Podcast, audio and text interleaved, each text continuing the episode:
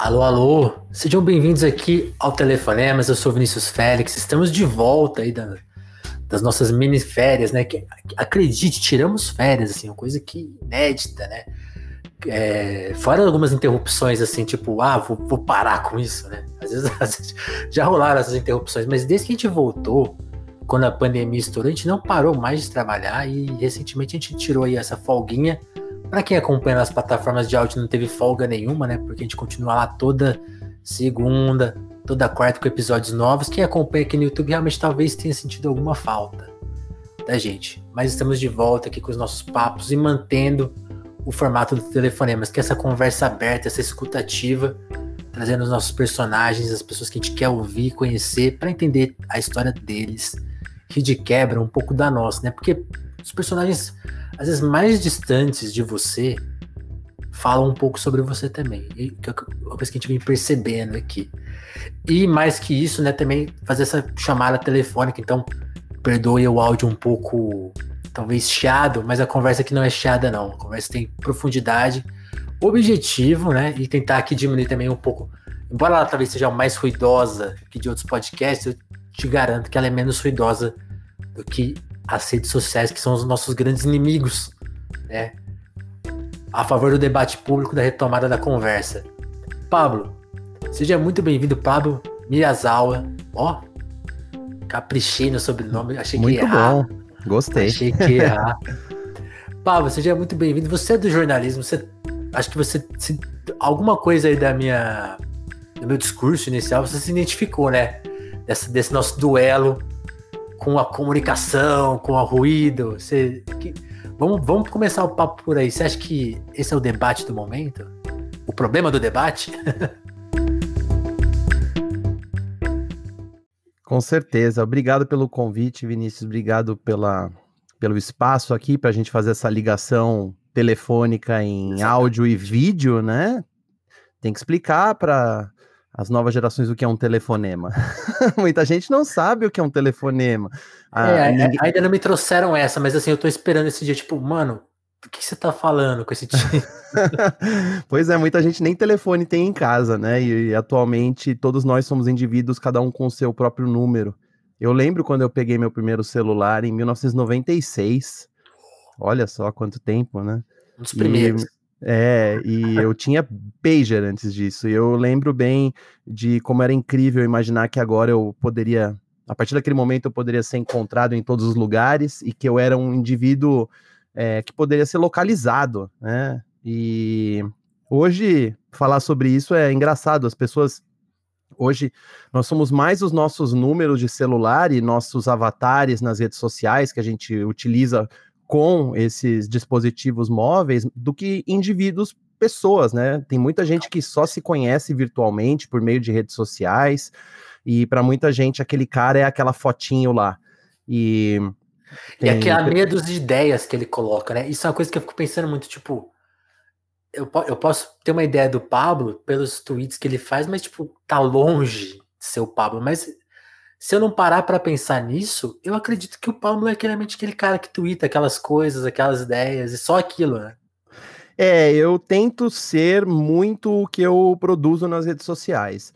Acho que como um usuário antigo dessas uhum. plataformas e desde que eu comecei a usar, eu já era um jornalista com é, publicações, né? Então meu nome já estava representando algumas marcas. A partir do momento que eu comecei a representar a minha própria marca nas redes sociais, eu tive um cuidado, uma preocupação de aquilo expressar os meus valores, as minhas ideias, e também sabendo que dependendo do tipo de ideia que você tentasse propagar, é, você poderia ser mal compreendido, às vezes com razão. É, então a ideia sempre foi ser o mais objetivo nas ideias e, às vezes, segurar a mão, segurar a vontade de opinar em algum assunto que não me cabe. É, é, exatamente. Tipo, às vezes você sabe o que dizer, você quer dizer, mas você sabe que aquilo é, pode voltar contra você. Eu tô falando até em entrar em certas polêmicas, em certas questões grandiosas, por exemplo, o recente assassinato do, do Bruno e do Tom na Amazônia, É óbvio que eu, como a maioria dos brasileiros, ficou comovido com o que aconteceu e a vontade de expressar a raiva, a indignação era grande. Eu segurei meus dedos para escrever alguma coisa, até por, por achar que seria apenas mais um ruído no meio da, da discussão, né? Então, Total. voltando ao que você colocou, né? A gente está realmente em meio a um monte de ruído, não apenas de comunicação nas redes sociais, mas de conteúdo mesmo, né, para dizer a respeito do tema que eu trabalho no jornalismo. É muita coisa para consumir, é muita coisa para você experimentar e opinar a respeito, e você precisa separar o joio do trigo, o que, que é bom mesmo, o que, que não é, o que, que vale a pena eu gastar meus ricos minutos é, livres que eu não estou trabalhando. Então, é, para quem é dessa geração, né, que eu me coloco, eu nasci no final dos anos 70, é, é realmente na falta de uma palavra em português, é overwhelming, né? É, é, tipo, satura, sabe? Você não aguenta mais tanta informação, e a maioria dessas informações é ruído mesmo, é algo que você não teria contato, que você não iria atrás normalmente. Eu me pego, às vezes, no Twitter, é, dando scroll na, na minha timeline, né? Para usar esses termos em inglês, e falando, nossa, nenhum desses assuntos me interessa. Eu não, eu não deveria estar tá lendo sobre que isso. O é. que, que eu estou fazendo aqui? O que, que essa pessoa está falando? Por que, que eu estou sabendo que essa pessoa passou esse perrengue hoje no supermercado? Tem, lógico, um monte de assuntos importantes e um monte de conteúdos relevantes de gente que eu sigo, mas também as pessoas que eu sigo são capazes de falar coisas aleatórias que não me dizem respeito. Então eu tomo esse cuidado nas minhas redes sociais de colocar o que eu acho que vale a pena é, em meio ao ruído. Não tentar é, colocar muito do meu lado pessoal, da minha rotina, da minha vida, das minhas emoções ali, não só porque eu estou representando a minha persona pública, profissional, mas também porque eu não quero atrapalhar é, as discussões. Então eu me seguro muito às vezes para falar, pensando o que, que eu vou agregar a esse e aí, fato. E aí o silêncio é a mensagem também, né? E isso que você falou, eu achei muito legal, tipo assim, o, a, a, tragédia do. Tragédia não, né? O crime que foi cometido contra o Bruno e contra o Dom realmente motiva a gente a querer falar e se dignar e talvez escrever. Mas às vezes, a gente silenciar dá realmente abertura para quem de fato conheceu eles ou tinha contato, tinha propriedade para falar, fa falar mais alto, né? Então, tipo, é, às vezes sair do jogo é né, participar mais do jogo. É, ser um observador. É, você tá lá aprendendo também. Eu sinto que, às vezes, principalmente os jornalistas, se sentem muito na necessidade de opinar sobre qualquer coisa, qualquer é, coisa. que acham que tem propriedade para dizer, principalmente na cultura pop. É, por exemplo, morre um artista, e aí existem tantos aqueles que querem demonstrar o quanto eles conhecem, o quanto eles gostavam, e aqueles fiscais de obituário que falam: ah, agora Fulano. Agora tá vocês tá gostam dele. Agora né? vocês gostam, tal. Então, Fulano vai baixar toda a discografia do cara que morreu só para dizer que conhece. Então, é uma patrulha muito grande. Nas redes sociais, você não está apenas falando a sua opinião, você também está recebendo um feedback, recebendo opiniões que nem sempre são. É, aquilo que você gostaria de ouvir, não era a sua intenção quando você começou a falar sobre aquilo.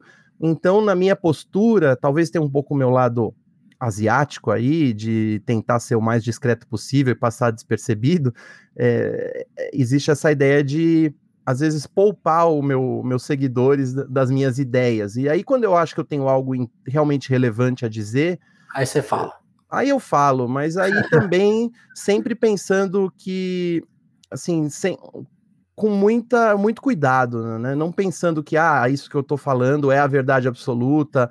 Eu sempre reflito muito, às vezes eu escrevo e apago, e daí escrevo de novo, porque já aconteceu de eu escrever coisas e daí alguns amigos chegarem e falarem, vai, apaga que dá tempo. Eu falei, ué, o que, que eu falei? Que... Daí eu fui ler e falei, nossa, tá realmente, realmente dando a entender outra coisa. Não era isso que eu queria dizer, gente, calma. É, meu, eu trabalho com as palavras, eu preciso me expressar da maneira mais adequada. Então, eu acho que a minha regra principal é ser o mais claro possível. Isso não apenas nas redes sociais, mas no trabalho que eu faço.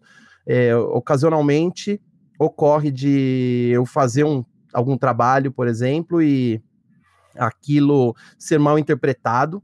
talvez, sei lá, uma manchete numa capa de revista que não diz tudo o que deveria, né? Porque o espaço é limitado, então você tem que condensar as frases, daí você acaba escrevendo as coisas de um jeito, daí as pessoas só leem a capa da revista e vão lá te xingar nas redes sociais porque aquilo tá errado, aquilo é um desserviço, é fake news. E não era por aí, era só simplesmente se você abrir a revista você vai saber do que eu tô falando. Mas as pessoas não têm nem tempo para abrir revista, para comprar revista ou para clicar numa notícia. Por isso que tanta gente comenta manchete, comenta tweets com indignação e não sabe metade da história, não sabe, só sabe as duas primeiras linhas, né? Nem o lead as pessoas sabem, para usar um jargão jornalístico. É isso. Paywall, então, você vê que é paywall, você já desliga e dá a sua é.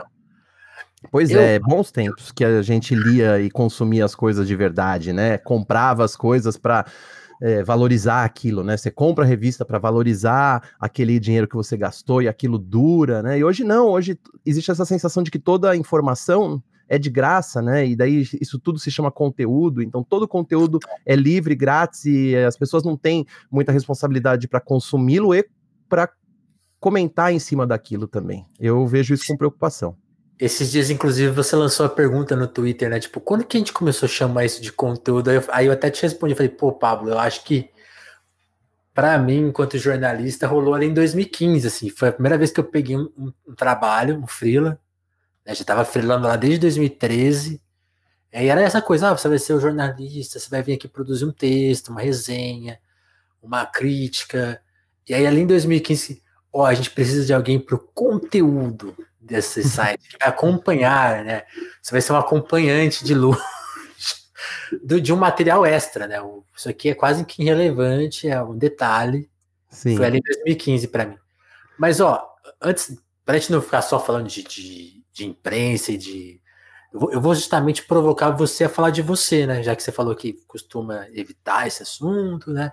É muito... Vamos investigar o Pablo, porque o Pablo sempre é convocado. Pablo, vem aqui dar sua opinião sobre os games, sobre a cultura pop. Não, vamos investigar o Pablo.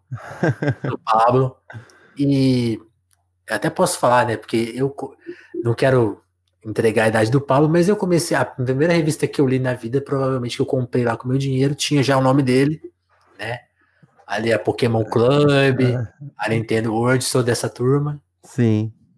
E. Que bom, que bom que você está aqui falando comigo tanto tempo depois sobre isso também. A maioria das pessoas que me conhece, eu vou te dizer, é dessa época. Dessa eu época. É, são leitores que começaram crianças, que sempre têm essa memória afetiva de primeira leitura, primeira revista, primeira coleção, né? E, e é engraçado porque as outras coisas que eu fiz posteriormente, produtos mais adultos, digamos assim, é tão interessante. Sou pouco lembrado pelo meu trabalho em Rolling Stone, por exemplo, ou até mesmo IGN Brasil, e eu adoro cinema que eu fiz recentemente, mas 90% das pessoas que falam que me conhecem é porque me liam quando tinham 10 a 12 anos de idade nessas revistas infanto-juvenis, que não é nem é, justo falar que era revista infanto-juvenil, porque a gente não fazia revista para criança pensando numa criança lendo. A gente fazia de, digamos, de fã para fã, né? Se é que dá para dizer isso. Então, acho que por isso que o leitor daquela época se sentia respeitado. Ah, tem alguém que sabe do que eu gosto e está falando comigo aqui. E aí, essa coisa muito legal de colocar os nossos nomes na revista, né, mostrar nossas fotos, criou uma né? associação muito grande do, dos leitores para com a gente. É, é, se não fosse por isso, nós seríamos anônimos, porque antigamente, antes dessas revistas que eu fiz, uh, as publicações infanto-juvenis eram feitas por adultos, pensando em crianças, e às vezes não eram nem assinadas, ou quando eram assinadas eram com pseudônimos. Então, quando a gente começou a dar a nossa cara, a gente criou uma identidade para o produto e uma associação. As pessoas olhavam para aquela cara e sabiam que aquela pessoa era de confiança. Né? E isso criou uma afinidade que tem me acompanhado até hoje. As pessoas me associam muito a esse momento legal aí da, da infância, de quando começaram a ler e começaram a buscar os seus interesses próprios, quando havia produtos é, para o interesse do jovem em banca de jornal que não fosse história em quadrinhos ou revista de passatempo. tem isso também. Né? A gente estava fazendo jornalismo para jovem, né? Sim. É, eu lembro muito disso, de ser o meu primeiro contato, e é engraçado isso, porque aí eu fui te acompanhando quase que. Porque você foi acompanhando os meus gostos de alguma forma, né? Então, tipo, quando a Rolling Stone saiu, eu lembro, tipo assim, de, de encontrar o seu nome e falar, pô, é o Pablo. Eu lembro do Pablo. Né? Tipo, eu, porque isso que você falou também, achei, eu, agora me veio a lembrança que vocês publicavam não só os rostos, mas, tipo, tinha sempre um textinho, tipo, ah, como que foi esse mês do Pablo? Então, tipo, você ficava acompanhando a vida de todos, tipo, eu, eu lembro sempre do Trivela, do, tipo, você tinha uhum. essas pessoas, você ficava acompanhando ali. É. Tipo, ah, esses, esses, caras fazem revista, né? Tipo, são pessoas como. A, a, a, personifica um pouco a profissão, né? Humaniza tal, tra, traz para perto. É o que você é, falou. É, é, um pré-mundo de influencers, né? De certa forma, ah, a gente era isso. a gente. É, e é tão estranho. Eu me lembro do. É, o primeiro impacto que eu tive com essa questão dos influencers serem tão grandes foi num evento de games, um dos primeiros eventos de games que a gente teve no Brasil, em uhum. que eu vi uma multidão é, cercando um, um, garoto que eu não fazia ideia de quem era, e depois eu soube que era um youtuber, um desses grandes youtubers de Minecraft que já não tá mais em atividade. E aí eu me lembro de um menino perguntando para mim é, se eu conhecia o cara, assim, daí eu pensei, pô, é, esse menino tinha idade para me conhecer, se ele lia as revistas, né? Afinal, ele está aqui nesse evento, mas ele não me conhece, ninguém me conhecia. eu sou um anônimo aqui, mas aquele menino que tem a metade da minha idade está cercado por centenas de pessoas, saindo com segurança. E aí eu me dei conta que é um outro tipo de celebrização, é um outro tipo de relação que o público tem com esse é, produtor de conteúdo, porque nós éramos produtores de conteúdo nessa época e a gente não se chamava assim, a gente se chamava de jornalista e havia esse distanciamento do leitor é, e de nós por meio da revista, por meio dessa relação é, mensal nas bancas. E é isso aí. No máximo, o cara podia mandar uma cartinha ou fazer uma ligação para a gente. E era isso. Então, vi, era uma coisa até meio mítica. A gente estava num lugar é, superior, no sentido de temos acesso que você não tem. Existia um acesso, se o pessoal quisesse aparecer lá na redação, poderia, mas hoje os influencers, por mais distantes que eles estejam, eles estão próximos do público o tempo todo, eles estão falando diretamente com o fã e mandam recados e a pessoa pode acessá-los a qualquer momento nas redes sociais, então realmente é um tipo de relação tão diferente que eu fico pensando que se fosse assim naquela época, se eu ia me deixar levar por isso e ia aceitar que a minha vida pessoal e minha vida profissional fossem essa mistura toda, né? E é por isso que eu te falei que não falo tanto sobre vida pessoal, porque naquela época isso não cabia. O jornalista era jornalista e os meus interesses pessoais, talvez eles pudessem dizer um pouco é, o que eu sinto e por isso que eu escrevo, falo sobre aquilo, mas não mais do que isso. Não existe um interesse pessoal, especial na minha vida privada. E hoje em dia tem, né? isso é, é insano, mas é o que é. Isso quase se sobrepõe, né? Tipo, o que você faz acaba virando um detalhe. Assim, hoje a gente já chegou nessa fase que tem os influencers que são a vida pessoal, né? Tipo, você, você nem entende, você fala, pô, mas essa, essa pessoa ficou famosa exatamente pelo quê? E já, já é a vida pessoal dela, assim, é quase um grande é. vazio, sei lá, é muito louco. Exatamente. Mas, Pablo, você sempre. Eu tava vendo um, um outro papo com você e você falou isso, tipo, eu sempre quis ser jornalista. Você sempre quis mesmo, você, você visualizava a profissão, eu queria que você falasse um pouco até. E aí falasse um pouco da sua família, do seu pai, da sua mãe, eles trabalhavam na área, eles tinham alguma relação com essa área, ou tipo, foi a profissão que você descobriu, sei lá, que nem eu, lendo revista? Foi também, viu? Eu posso dizer que eu tenho muita sorte, eu gosto de dizer que eu tenho muita sorte, porque às vezes tem muita história de gente que tenta fazer um, um impulso motivacional nas pessoas, falando acredita que você consegue, é só você seguir teus sonhos e fazer, é, e que você vai acontecer de alguma forma. E por mais que eu acredite nisso, porque eu insisto em coisas ainda, né? Eu não tô simplesmente esperando cair do céu, eu tô tentando fazer minhas coisas também. Na época em que eu comecei, não havia muito isso uh, de faz aí, as ferramentas estão à sua disposição e uma hora alguém vai te descobrir. eu, eu sou do tempo em que você estar no lugar certo, na hora certa e conhecer as pessoas certas fazia toda a diferença. E provavelmente ainda faz. Provavelmente ainda é isso que é, representa é. o case de sucesso da maioria dos bem-sucedidos. Mas no meu caso, eu estava no lugar certo na hora certa desde que eu nasci, porque os meus pais eles se conheceram fazendo um cursinho para entrar na faculdade de jornalismo nos anos 70 e se conheceram e se casaram e eu nasci. O meu pai seguiu é, a faculdade, a minha mãe não, mas meu pai já trabalhava numa editora chamada Ática, que foi nos anos 70 e 80 talvez a maior editora de livros infantos juvenis no Brasil, que proporcionou livros da coleção Vagalume, da coleção Para Gostar de Ler, que fizeram parte de toda uma geração. Meu pai trabalhava na equipe de arte dessa editora e trazia os livros para mim antes deles serem lançados e me falava os que seriam lançados. E então eu sabia que o Marcos Rey, que era um autor que eu adorava, ia lançar um livro sobre é, um crime numa emissora de televisão. E eu soube disso meses antes. E daí, quando o livro finalmente ficou pronto, meu pai me trouxe antes de chegar na livraria. Então eu tinha esse privilégio de ter sempre uma biblioteca cheia, é, com é, livros interessantes e essa cultura do papel, da editoração, é, de como as coisas são feitas.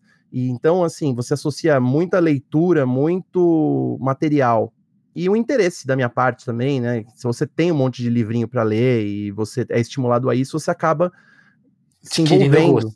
É, adquirindo gosto. Eu aprendi a ler muito cedo. Assim, com três anos eu já lia coisas. É, aos quatro anos eu já escrevia mais do que apenas o meu nome. Então, assim, eu sempre tive esse envolvimento com essas coisas, além de desenhar também. Eu sempre tive envolvimento com essas coisas do, do papel, da arte. Então, naturalmente, eu ia para esse lado de humanas, não ia ter muito como fugir. Só que o meu pai nunca me estimulou a ir para o lado artístico, dessa parte de editoração, diagramação, de livros ele não nem deixava eu ficar olhando ele trabalhar muito, e talvez até por saber que aquilo era uma arte eh, fadada a desaparecer. É, existe ainda a diagramação, mas hoje ela é totalmente digital, e livros a gente sabe como é que está a situação hoje. Né? São tão caros e as pessoas não leem. Não, nem, nem vê o que eu estou fazendo, filho. Vai para lá. É, é, é, foi meio por aí mesmo. Ele eu, foi até desestimulante na época. Assim, eu queria ver, eu queria ir no estúdio com meu pai, ver ele trabalhando depois que ele saiu da editora e não rolava. E aí começou meus interesses, né, por coisas de criança mesmo, que eu já gostava, que era Star Wars, videogames, histórias em quadrinhos, né, Turma da Mônica. Então, sempre fui muito inspirado pela cultura pop em tudo que eu fazia, só que não entrava na minha cabeça nessa época como misturar essas coisas numa profissão. Eu achava que tem coisas que você gosta e tem coisas que servem para trabalhar. E aí, quando começaram a me perguntar sobre o que, que eu queria fazer da vida, quando eu tinha, sei lá, uns 10, 11, 12 anos, eu, eu falava jornalismo meio com assim, sem ter um exemplo em casa, porque meu pai não era jornalista de fato, e eu não conhecia muitos jornalistas, mas eu lia muito revistas, jornais, então aquilo já me fascinava. E eu gostava muito de banca de jornal, até que eu comecei a trabalhar numa banca de jornal. De tanto aparecer nessa banca, o, o jornaleiro falou: Você não quer ficar aqui é, de tarde, enquanto eu saio? Eu falei: Ah, eu topo. Eu tinha 12 anos. E aí muita gente até brinca, brincou na época. Ah, você queria ser jornalista, mas virou jornaleiro, né? Eu falei, pois é, eu adoro, porque eu sabia todas as revistas que estavam sendo lançadas, eu lia todas elas, eu sabia data de lançamento, então eu já me envolvi com o mundo. Eu tive esse sonho, Pablo, de, que, de trabalhar na banca de jornal, mas eu não consegui, eu não tive essa, essa deixa. E hoje banca de jornal só vende cartão de telefone e tabaco, né? Não vende. e vende revista também, né? Mas não é o ponto principal. Mas foi uma experiência que me deixou bem envolvido com esse universo. Daí foi a época que surgiram as primeiras revistas de videogame. De novo, era algo que eu olhava, mas eu não pensava, ah, eu quero ser um editor de uma revista de videogame quando eu crescer. Eu pensava, ah, eu queria estar no lugar desses moleques aqui que jogam videogame e, é e mostram. É, eu Sim. queria ser piloto, né? Essa, piloto de games.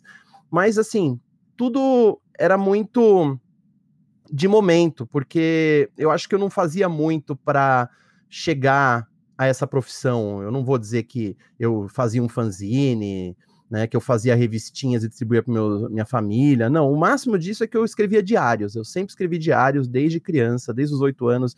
Eu gostava de descrever o que estava rolando na minha vida e Sempre gostava de...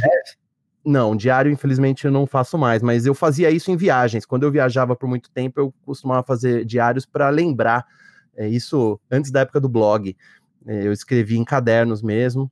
Faz tempo que eu não escrevo em cadernos, é uma pena, porque como virou profissão, a gente acaba meio que cansando e, e, isso tudo fica no mesmo lado do cérebro. Escrever profissionalmente, escrever por prazer, escrever livros, né? Tudo é a mesma coisa. Então, como eu me sinto meio saturado, às vezes, com tantos anos trabalhando com isso, uh, ainda dá certa preguiça de fazer isso constantemente. E, e, aí muita gente acha que por eu ter essa infância, adolescência de nerd típico, né, de gostar dessas coisas, que hoje são consideradas todas um mesmo guarda-chuva nerd, mas na época não era, né? Ou você gostava de quadrinhos, ou de games, ou de futebol também era tão importante para mim, acho que ainda é. E talvez futebol fosse mais importante para mim do que games e cinema e quadrinhos naquela época mas a música ainda não tinha surgido. E aí, quando a música surgiu, quando eu comecei a conhecer artistas, ouvir música em rádio, daí comprar discos, daí quero formar uma banda, comprei um baixo, comprei uma guitarra. Aí o videogame não tinha mais espaço na minha vida, eu vendi os videogames e falei: não, eu quero tocar. Videogame ficou para trás. Então eu pulei uma geração de videogames praticamente, porque eu não, não tinha mais. Não é nem prazer, era tipo, ah, eu não tenho tempo para isso. Isso é coisa de moleque. Isso com 15 anos, né? Como se houvesse idade. Nessa, o, o, eu sempre coloco esse, essa virada de chave em que eu deixei os videogames e as nerdices tradicionais de lado para começar a me envolver com música, como talvez uma previsão do que viria no futuro. Eu comecei a ficar tão fissurado por música, bandas, rock, que eu lia muito sobre isso, que eu comprava revistas, né? E comecei a sonhar também, pô, seria tão legal editar uma revista, seria tão legal trabalhar, sei lá, na Folha de São Paulo, na Ilustrada, escrever sobre música. Receber Aquelas... discos. É, é, puta, acho que eu nem pensava tanto nisso, é, porque não, a gente nem imaginava como funcionava essas coisas. Não tinha filmes, né? Por exemplo, tem esse filme Quase Famosos, que muita gente sempre coloca como uma referência sobre o jornalismo romântico que uh, revistas como a Rolling Stone proporcionavam antigamente. E eu sempre falava para as pessoas, Ih, deixa para lá isso aí, porque não tem nada a ver com o que é hoje em dia. Isso nos anos 2000. E naquela época, os anos 90, realmente não tinha nada assim que pudesse me puxar para o jornalismo. Não tinha nenhuma certo. fissura por quero trabalhar no Jornal Nacional ou quero participar do Mesa Redonda como jornalista esportivo. Era simplesmente porque eu não tinha outras possibilidades. E aí, na hora de escolher, né, escrever lá a carreira no manual da FUVEST, da, da, do vestibular, eu fiquei entre jornalismo e eu falei, eu preciso de outra opção. Não dá para eu pensar nisso. Daí eu comecei a. É, não dá pra pensar só nisso. Eu comecei a olhar para minhas raízes, né? Meus pais são do interior, eu adorava ir pro interior e tava com uma coisa meio de. Ah, o mato é legal, é, estar desconectado, né? Nem existia internet nessa época, mas enfim. E eu pensei, putz, eu vou estudar agronomia, quem sabe? Oh. Daí eu fiquei entre agronomia e jornalismo, olhei para os dois assim, isso durou 10 minutos, tá? Foi na fila mesmo do, da inscrição. Daí eu falei, é jornalismo mesmo. No fim, eu não passei nessa universidade, eu acabei prestando outro vestibular da PUC, passei na PUC, entrei em jornalismo, e a partir do momento que eu entrei na faculdade, eu já me senti jornalista. Falei, pronto, eu tô no lugar que eu deveria estar tá mesmo e vamos ver o que acontece. Só que eu levei anos para conseguir trabalhar com jornalismo de fato. Ah, é? Foi, Quanto? demorou uns três anos praticamente. Só no terceiro ano é que eu comecei a trabalhar na editora Conrad para fazer a revista Nintendo World em 98. Você foi, você foi descoberto, né? É, foi aquela coisa que eu falei de estar tá no lugar certo na hora certa, porque eu trabalhava na Nintendo, quando havia Nintendo no Brasil, era uma empresa que tinha uma representação oficial, eh, que surgiu aqui em 93, que ficou uns 10 anos no Brasil. Eu tinha amigos que trabalhavam na Nintendo, é, que foram resgatados em locadoras de games, de tanto eles irem nas locadoras, acabaram sendo contratados para justamente dar dicas de games por telefone. Que é uma coisa que é peculiar e sempre que eu conto, mesmo na época já era esquisito e hoje eu falo para as pessoas, todo mundo, nossa, isso existia mesmo, dicas de games por telefone. Eu falei, pois é, o mundo era muito louco. E eu tinha amigos que trabalhavam lá e eles me ligaram falando que tinha aberto uma vaga. Eu trabalhava numa loja de discos, de CDs, de um amigo da faculdade também, outra conexão rolando né, primeira semana de faculdade, conversando com esse amigo, Sérgio Patrick, jornalista da Bandeirantes é, por muito tempo, meu grande amigo, falou: Eu tenho uma loja de discos, mas não tenho quem fique na loja tarde. Eu falei: Pô, eu fico. E aí eu comecei a trabalhar com discos, né? É, entendendo melhor como funcionava esse mercado de, de é, gravadoras, encomendas, é, eu comecei a ouvir outros gêneros musicais enquanto eu ficava na loja, porque a loja ficava vazia a maior parte do tempo, então eu ouvi muita música. E aí, só que eu tinha certa vergonha, né? Porque meus amigos já estavam com estágios em rádios, em jornais, no primeiro ano de faculdade, e eu estava numa loja de disco. Tava e aí, se sentindo estagnado.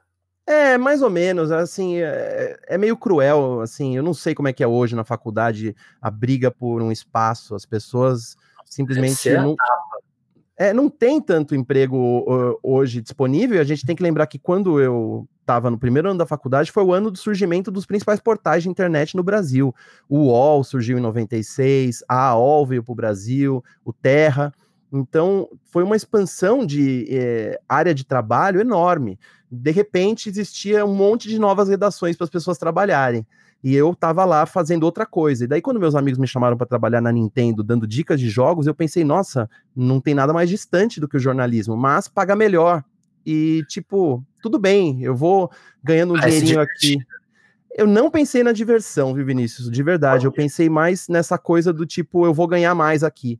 Tá é, eu, tava, é, eu tava precisando do dinheiro e morava com a minha mãe ainda, tal, mas havia uma pressão ali para eu é, precisar menos do dinheiro dela. Eu falei, tá, eu preciso do meu dinheiro, surgiu essa vaga, pagava mais, fiz o teste e entrei. E aí comecei a trabalhar na Nintendo, e aí o videogame entrou de volta na minha vida, profissionalmente dessa vez. E aí eu tive que passar por um processo de imersão novamente, tentar descobrir o que, que eu tinha perdido nesses três anos sem jogar, e foi bastante coisa mas eu me envolvi muito rápido, eu mergulhei naquilo e falei, nossa, realmente, esse trabalho é cansativo, mas é muito legal. Eu atendia umas 300 pessoas por dia, em média, é, segunda a sexta, mais sábado, sábado sim, sábado não, de plantão.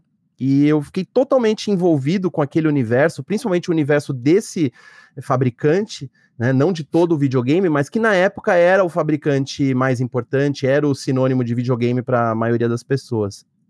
E aí, depois, depois de um ano e meio lá, eh, surgiu a chance de participar, de colaborar com a revista que estava sendo criada naquele momento por um Saquei. jornalista chamado André Forastieri, que é, é, um grande editor que trabalhou em várias revistas e jornais que eu lia. Então, quando ele entrou na sala para falar para gente, para se apresentar para a equipe de pilotos da Powerline, eu sabia quem ele era e falei, nossa, ele vai fazer uma revista sobre esse, essas coisas que eu tô fazendo. Eu vou, quero trabalhar com esse cara. E acho que eu já deixei isso claro para ele na primeira reunião que a nossa equipe de moleques teve com ele.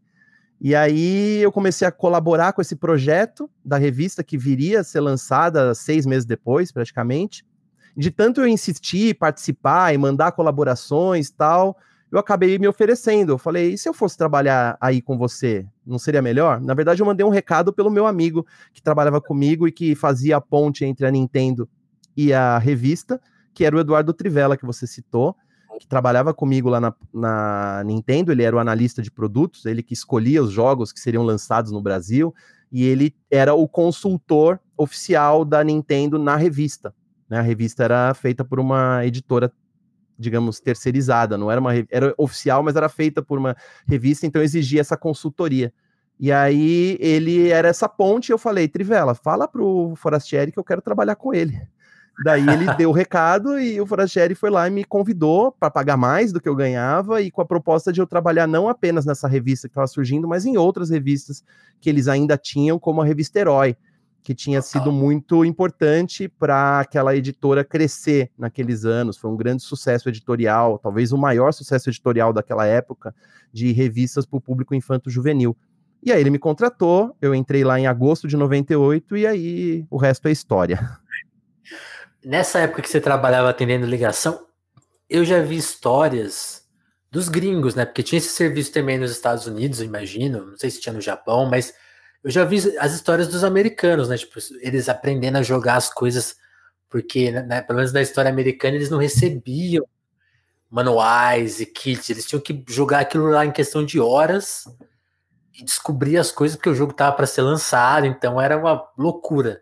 No Brasil era mais ou menos assim, vocês, investiam, um, faziam estudos e se esforçavam, viravam madrugadas para descobrir as coisas, e que, que, que dúvidas que chegavam? Porque uma coisa que eu lembro que minha mãe me proibia de ligar isso porque era muito caro, né? Você era de São Paulo nessa Não. época? Ah, por isso. Então a ligação era um interurbano, né? Então você pagava a ligação, não tinha 0800 na época. E a gente recebia muitas ligações de gente de fora de São Paulo. E aí depois os pais ligavam e perguntavam: o que, que é isso aí? Ah, que é a Nintendo, dica de telefone. Daí você só ouvia o cara gritando com o filho. por causa da conta de telefone alta que o moleque ligava todos os dias pra gente a gente não atendia ligações a cobrar também. A gente era. É, a gente tinha que desligá-las. Mas é lógico que havia um suporte para a gente. A equipe era bem pequena, éramos cinco ou seis, no máximo quatro por turno, e existia um software criado pela Nintendo, que era instalado nos nossos computadores. Nossos computadores não tinham internet na época. A gente está falando de 96, né? Eu não sabia em 96 a diferença de um www de um de uma arroba, para você ter uma ideia de tão é, o jeito que a internet entrou nas nossas vidas quando você já é um quase adulto. Né? Hoje todo mundo é, se adapta à internet tão fácil, a molecada já nasce plugada praticamente. Eu achava que a gente eu achava que a gente entrava no e-mail colocando ele na URL. Eu tinha essa. Quando eu era ah, criança. Esse é um dos pequenos erros que a gente comentava, demoramos. Então a gente não tinha internet para procurar as coisas. Então existia esse banco de dados instalado nos nossos computadores, que era atualizado todo trimestre, enviado pela Nintendo por meio de um CD-ROM. Eles enviavam o CD e isso era instalado em cada um dos computadores dos Powerlines e a gente acessava isso como se fosse um banco de dados. Então você pedia uma dica do Super Mario World, eu sabia que o número era 171, eu escrevia 171 e dava enter e aparecia Super Mario World. E daí vários links, fases, monstros, perguntas frequentes, dicas e por aí vai. Coisas Uau. que você precisa saber. E aí você clicava e você perguntando para o consumidor é, e meio que enrolando ele enquanto você procurava e lia aquele, uh, aquela lista de links em inglês. Você tinha que, às vezes, traduzir. É, na hora ali? Na hora, e uh, muitas vezes a gente não sabia do que se tratava, porque eram jogos obscuros. Então, ainda que a maioria dos jogos pedidos fosse os clássicos de sempre, tinha muita coisa que a gente desconhecia, porque não tinha sido lançada no Brasil. E aí era muito complexo dar uma dica de um RPG em que o cara tá preso num labirinto e ele não consegue te explicar em qual labirinto ele tá e em que ponto ele tá. E às vezes tá mesmo. Beleza, só, só é, ele arrumou. Pois é, né, é, é, muitas vezes isso acontecia, e aí essas pessoas até acabavam ficando nossas amigas quando a gente conseguia resolver o problema delas, porque era muito difícil. O cara estava completamente encalhado e a gente conseguia ali, por muito esforço, procurando. Né? Eu lembro de muitas dessas ligações, inclusive de pessoas adultas, é, pessoas de idade, que ligavam assim: eu tô preso nesse RPG aqui da Square e eu não sei qual é o jogo, ah, é jogo é tal, e aí a gente ia começar a buscar. Essa era a parte difícil, mas era prazeroso quando a gente conseguia resolver, porque a gente não podia dar é, a resposta absoluta, não podia dar um password, não podia dar o código para pular de fase. A gente tinha que ensinar como passava da fase, mas não como trapacear. Então, Oi a maioria dos jogos que eram solicitados era aqueles jogos de sempre, os jogos que as pessoas estavam realmente jogando, os mais vendidos. E aí, de tanto atender aquelas mesmas ligações, você decora. É, você fica craque, você decora, você responde já de cabeça. Eu já sabia o que o cara queria perguntar antes mesmo dele começar a falar. Às vezes a gente dava a dica antes do cara perguntar. E ele desligava antes da gente terminar, porque era isso, era uma coisinha que faltava. Mas o engraçado é que de tanto você é, dar a dica sem ver o, o que ele está fazendo, você tem uma ideia equivocada do que você está falando. Então, às vezes eu traduzia umas coisas em inglês e meu inglês não era tão é, elaborado na época, e eu dava uma dica que o, o pessoal entendia, só que eu estava traduzindo errado. E daí o que, que eu fiz? Depois de um tempo eu comecei a perceber e me falaram isso. Olha, se você jogar esses 10 jogos aqui até o fim, você praticamente vai conseguir dar todas essas dicas de cabeça sem precisar ler nunca mais. Daí eu fui lá e fiz isso. Então era o Super Mario World, Super Mario 64, Donkey Kong 1, 2 e 3. Um, que mais? Principalmente jogos do Super Nintendo na época. E alguns jogos de Nintendo 64 também. E tinha uns que não dava, né? Que você tinha que decorar, tipo Fatalities do Mortal Kombat, você tinha que ler mesmo, não dá para decorar. Mas a grande maioria das coisas eu já sabia de cor. Por quê? Porque eu joguei. E aí a gente percebeu que era importante jogar quando chegava um jogo novo, que a gente sabia que ia fazer sucesso, tipo aquele GoldenEye 007. A gente sabia que era um jogo que todo mundo ia perguntar, porque ia ser um sucesso. A gente testou o jogo um mês antes do lançamento. E saber, sabíamos na, eh, na época, isso aqui vai, vai ser grande, então vamos jogar. Então um dos caras já começava a jogar, e aí ele ia anotando, né, pegando o, a, os detalhes, daí outro jogava também, a gente trocava essas informações entre si para facilitar o, o atendimento, porque o importante era ser rápido. Por quê? Porque tinha mais gente esperando. Então, quanto mais gente você atende, melhor fica o atendimento, a pessoa não fica na espera. Então é isso, né? Jogar era uma maneira de trabalhar. Eu levava jogo para casa, levava o videogame para casa para aprender a trabalhar melhor. E trabalho, era aquela coisa, você tá, tá, levando um jogo de videogame, então você tá levando trabalho para casa. Era bem isso mesmo, né? E às vezes, puta, eu preciso pegar 120 estrelas do Super Mario eu tenho que terminar isso de algum jeito. Daí, quando eu finalmente conseguia, eu falei, meu Deus, eu tava dando a dica errada, é tão mais simples. Era só falar pro cara ficar de costas e dar um mortal para trás. E eu tava falando, entra num buraco assim. O cara, que buraco? Não era um buraco, era só uma elevação.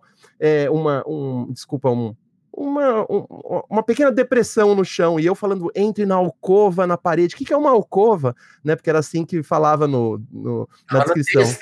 É. Então, se você joga, você aprende. E daí foi isso que me que fez meu trabalho ficar bem mais rápido.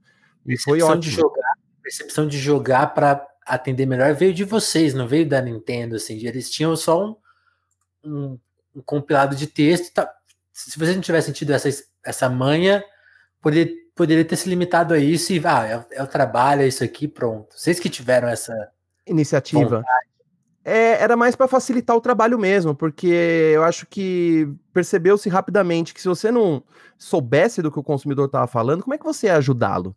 Como é que você vai ser um, um game counselor, né? Um conselheiro dos games se você realmente não sabe mais do que o consumidor?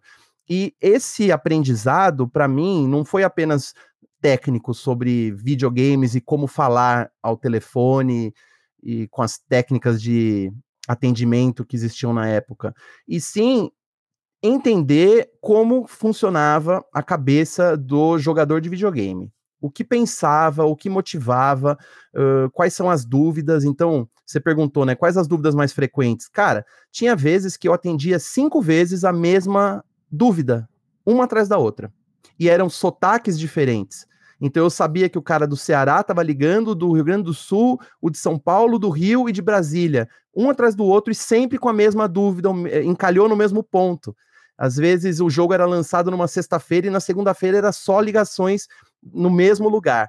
E aí você vê que apesar de ser, se tratarem de pessoas diferentes, de lugares diferentes, culturas diferentes, maneiras diferentes de falar a mesma coisa, né? Os mineiros falavam manete em vez de falar joystick ou controle, e você vê que no fundo a motivação dessas pessoas todas era a mesma para querer jogar aquele jogo e então isso foi me dando um não só um entendimento melhor de como funcionava a cabeça dessas pessoas, mas também entender que cada indivíduo é importante. Cada ligação que eu atendia era importante que você está resolvendo uma questão, um problema para ele. E eu tentei transpor isso aí para a minha cultura, minha ética profissional quando eu estava trabalhando em revista. Eu ficava fazer... imaginando cada leitor. Eu ia fazer justamente essa pergunta, porque você vai trabalhar com revistas e aí você tem, tem esse ponto que você falou, você foi trabalhar na editora, você não foi trabalhar só com a Nintendo, mas você fez a revista da Nintendo. Então, tipo assim, você tinha um know-how que os jornalistas ali, imagino que não tinham. Tipo assim, você ouviu, não necessariamente o leitor, né? Porque, até porque o leitor, e você sabe bem disso, né? Leitor de revista é quase um mistério, né? Ninguém sabe que é meio abstração, né? Tem as Sim. pesquisas, mas tipo, quem será que compra essas revistas e lê e, e se interessa pelas capas? É, é, até um assunto que já deve ter te atormentado bastante. Mas. É, é exatamente. Uma coisa a mais ali, tipo assim, pô, eu conheço as pessoas que jogam, tipo assim, eu tenho uma ideia do que a gente tem que falar ou não aqui, né? Isso te acrescentou no trabalho? Como que foram os, os primeiros dias de Conrad, assim? Eu acho que. É jornalista de fato, né? Tipo, aí você, pô, agora eu tô trabalhando no que eu queria. É, eu não sabia que eu tava trabalhando no que eu queria, porque eu não imaginava que eu trabalharia numa revista de videogame, eu não sabia nem que era possível trabalhar numa revista de videogame. Então, muita gente pergunta se eu sonhava com isso, porque hoje eu sei, quer dizer, uma década atrás, muita gente sonhava em ser jornalista para trabalhar com revistas de videogame, mas na época que eu comecei não tinha essa esse segmento no mercado. Havia muitas revistas, mas como eu falei, elas eram revistas de serviço. Basicamente, elas davam dicas e falavam o que, que ia lançar. Era uma espécie de catálogo misturado com manual de instruções. Muito técnico, ainda que fosse ali, houvesse tentativas de fazer um jornalismo, uma versão de jornalismo. Então, eu acho que a principal coisa que eu pensei, meio sem perceber que eu estava pensando, era tentar levar o jornalismo para a ideia de fazer a revista. Então, se eu fosse escrever uma coisa, eu queria que aquele texto fosse profundo. Eu queria que ele tivesse palavras difíceis. Eu queria que ele não apenas indicasse a pessoa para onde ela tem que ir ou o que, que ela tem que comprar. E sim tentar transpor é, essas barreiras e demonstrar algum tipo de emoção. É, e acho que essa, digamos, é, inocência da minha parte, né, de achar que o jornalismo tinha que conter emoção, é, pelo menos no, em se tratando de uma revista de uma marca, né, uma revista oficial de uma marca tão amada, eu achava que eu tinha que corresponder às expectativas do leitor, é, transmitindo essa mesma emoção é, ou fazendo ele se interessar por aquilo por meio das palavras, por meio do que ele não conseguiria tocar ou experimentar, e apenas ver. E eu soube depois que teve muita gente que não tinha os videogames, mas comprava as revistas só para ver como eram os jogos e ler a respeito e sentir. E isso para mim foi assim definitivo quando eu percebi que, pô, então funcionou. O jeito que a gente fazia, né, essa emoção que a gente tentava colocar em cada um dos textos das matérias de capa, de uma simples notícia é, era uma maneira diferente, porque era como se a gente tivesse falando exatamente o que o público é, gostaria de ouvir. Não que a gente estava fazendo a revista é, pensando assim, ah, a gente tem que agradar esse cara, mas assim, o que, que o cara vai pensar quando estiver lendo isso? Assim, a gente tem que demonstrar que isso é importante. Como é que a gente demonstra isso? Muitos ah. anos depois, isso começou a ser chamado de novo jornalismo de games é, que era uma maneira justamente do autor da matéria é, se tornar um personagem daquilo e demonstrar a, os sentimentos que ele tem experimentando aquele jogo. E eu acho que isso é o que originou o papel do streamer, né? Do cara que jogava Minecraft e comentava e, e se emocionava junto com a molecada que assistia que evoluiu para o stream de jogos que a gente tem e para os influenciadores que a gente tem até hoje. Eu, eu acredito bastante que o, o, tipo de jornalismo que a gente fazia nessa época, com o, o videogame, acabou originando algo que a gente tem hoje de uma maneira diferente. E por que, que eu falo do game e não falo, do, por exemplo, do jornalismo de cinema ou do jornalismo de televisão? Porque o jornalismo de games basicamente não existia antes disso. Né? Era só catálogos, né? notícias, é, lançamentos e uma linguagem muito técnica de tecnologia mesmo, que as pessoas normais não entendiam. Quando você começa a falar de games, explicando para o jogador a emoção, os sentimentos que ele vai experimentar testando aquilo e a importância daquilo, ou o que aquilo significa de fato, além dos pixels, você está é, atribuindo qualidade a uma coisa que antes era tratada como um mero brinquedo. Isso é um brinquedo. Existe revista sobre brinquedos, sobre é, autorama, sobre bonecas, Barbie? Não, não existia, porque era isso. Você, o consumidor compra e brinca. O videogame era assim também. A pessoa comprava, ligava na TV e jogava, e fim da história. Ninguém tem que se é, aprofundar muito nisso. Era um escapismo mesmo, matar o tempo naquilo lá, deixar a criança quieta. né? Ou algo que vicia a criança. Quando a gente começa a qualificar o. o, o no começo eram feitos para isso, né? Tipo, a ideia do cara. Até porque tinha ficha e tal, a gente já conhece a história. Pois é, o videogame evoluiu e acho que a maneira de falar sobre ele evoluiu também. Era mais do que apenas um produto, um eletrodoméstico que você liga na televisão e que diverte a família toda. Não, tem histórias por trás daquilo, tem pessoas que fazem aqueles jogos, tem trajetórias e aqueles jogos têm significados, eles inspiraram e inspiram outras coisas. Os jogos começaram a inspirar Hollywood no cinema e aí o negócio começou a crescer.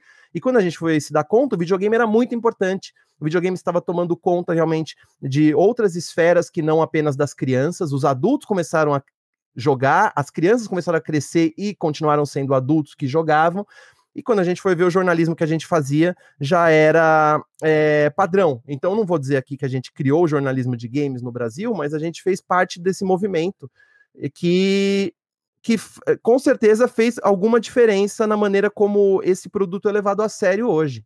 É, e eu tenho Total. muito orgulho disso porque foi uma coisa totalmente espontânea, não houve um planejamento, vamos revolucionar, ou não houve uma orientação também por parte dos meus chefes é, de como a gente tinha que fazer e escrever, ainda que já houvesse uma experiência daquela editora em conversar com o jovem por meio de revistas como a Herói, né, que falava a língua do, da criança e do adolescente de um jeito que outras revistas de editoras grandes não conseguiam. Então transpôs-se esse DNA para a maneira como a gente fazia as revistas de games e também associa a isso a personalização, né? Nossa cara lá, nossa foto, nossos nomes assinando e também aquela brincadeira de Pablo Miyazawa foi para o mundo encantado de Pokémon e traz as novidades, né? O leitor lia aquilo, ele, ele imagina algo, ele fala meu Deus, né? Ele realmente foi, em, é, ele teve um acesso exclusivo e, e, e muitas vezes era mesmo. Né? A gente tinha muita coisa exclusiva porque éramos uma revista oficial então, assim, eu, eu não vou dizer que a gente planejou ou que eu queria fazer tudo aquilo, mas o jeito que as coisas foram se desenrolando ao longo dos anos, aquilo formou isso. E quando a gente percebeu que tinha muita criança indo lá na redação ver a gente trabalhar, e algumas pessoas que são minhas amigas até hoje, que nos acompanhavam e falavam assim: não, a gente não tem criadores de jogos no Brasil, então vocês que fazem a revista são o mais próximo disso, e é por isso que vocês são nossos ídolos. E, e, e, era muito legal de ouvir isso, porque é, de fato era isso, a gente representava um sonho que a criança ou adolescente tinha de estar ali. Como ele não podia estar ali, ele queria confiar em alguém para contar como é que era. E a gente estava lá para isso. E foi muito bem sucedido, e enquanto durou, foi muito bom.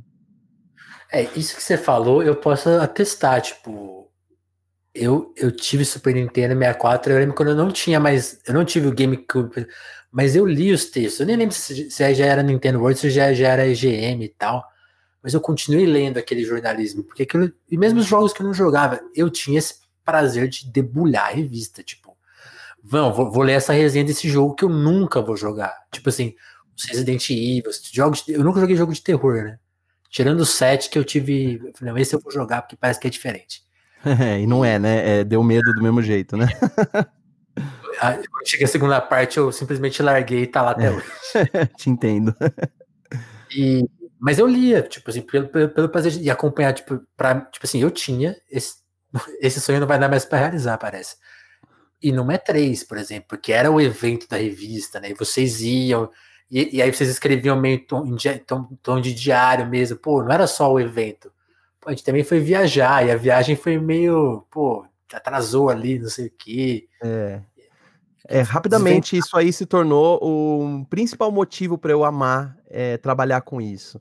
Por mais que os meus amigos que trabalhavam com, sei lá, tecnologia ou esporte ou política, eventualmente saíam dos seus das suas redações para ir em eventos, cobrir coisas, né? Os jornalistas de cinema vão para Los Angeles para entrevistar atores e tudo mais. Eu sabia que nenhum evento era tão interessante e divertido quanto era a E3 para o jornalista de games. Então, logo se tornou meu foco. Eu falei, eu tô nisso aqui porque eu quero ser importante o bastante para ser é, designado para representar o meu veículo nesse evento. E eu consegui fazer isso no meu segundo ano de revista, e aí eu continuei indo ao longo da vida nos outros veículos, eu consegui convencer outros é, chefes meus a me mandarem para lá, mesmo quando a revista não era de games. Mas por quê? Porque aquilo representava em uma semana o, o significado de, do que a gente fazia. A gente é um jornalismo muito é, solitário, se você for pensar, que a gente entrevistava pouca gente, a gente lidava muito com produto, marcas, né, e opinião, mas a gente não Coisa tinha muita chance de conversar com um cara que fez o jogo, encontrar o cara que criou o Super Mario e encontrar outras pessoas que faziam a mesma coisa que a gente em outros países. E é um jornalismo muito jovem, então, basicamente, o, os, as pessoas que compareciam a esse evento tinham praticamente a minha idade. E eu era bem novo quando eu fui a primeira vez. Eu fui ao eu fui aos 22 anos na minha primeira E3 no ano 2000. E eu me lembro assim de dessa sensação de pertencimento, falar, nossa, encontrei o meu lugar. Aqui é a capital do mundo é, sobre esse assunto que consome a minha vida há alguns anos, e eu tô aqui, é, sentado ao lado do Shigeru Miyamoto, né, brindando uma, um copo de uísque com ele. E, e aí eh, se tornou uma fascinação e um objetivo, assim, eu preciso trabalhar direito, continuar aqui, porque tem E3 em maio, e eu vou me dedicar ao máximo para fazer é, o trabalho ficar bom, porque eu sei que as pessoas vão ler. E na primeira reportagem que eu fiz sobre E3, eu escrevi junto com o, com o Trivela umas 20 e poucas, 22 páginas de, de conteúdo uh, sobre o que aconteceu, sobre o que a gente viu, o que a gente jogou e também algumas entrevistas. E eu fiquei tão orgulhoso daquilo. Muita gente. É, parabenizou. Eu falei, nossa, o, é só se dedicar que o negócio fica bom, né? Então, assim, eu decidi que eu ia testar todos os jogos de Nintendo, de todas as plataformas que estivessem disponíveis. E eu joguei mais de 100 jogos em nossa. três dias de evento. E eu escrevi sobre todos eles. E eu fiquei muito orgulhoso. Eu falei, o ano que vem vai ter que ser melhor ainda. E aí, é assim foi. Então, cada ano a gente queria se superar. Eu queria me superar, eu queria estar tá lá, presente. Então, como você falou, é uma tristeza mesmo o evento em si não existir mais dessa maneira, mas isso diz muito sobre a maneira como a gente consome as coisas hoje. Então, mesmo o papel do jornalista que traz o furo, que traz a exclusividade, é cada vez menos importante. Para uma empresa é mais legal colocar o produto novo na mão de um influenciador, né? Um cara que não é jornalista, mas que fala com milhões de pessoas. E eu entendo isso, né? Não estou nem falando que é a dinâmica atual. É a dinâmica atual e é o que é, mas ter tido a oportunidade de curtir isso na pele, de ter vivido aqueles anos, é, é um dos grandes orgulhos que eu tenho na minha vida. E é óbvio, seria tão legal poder vivenciá-los de novo. É, eu fui na última E3 que houve em 2019 e eu lembro da sensação de essa aqui pode ser a última. Essa aqui deve ser a última. E não porque ela ia acabar, mas talvez porque o meu tempo nessa indústria estaria acabando.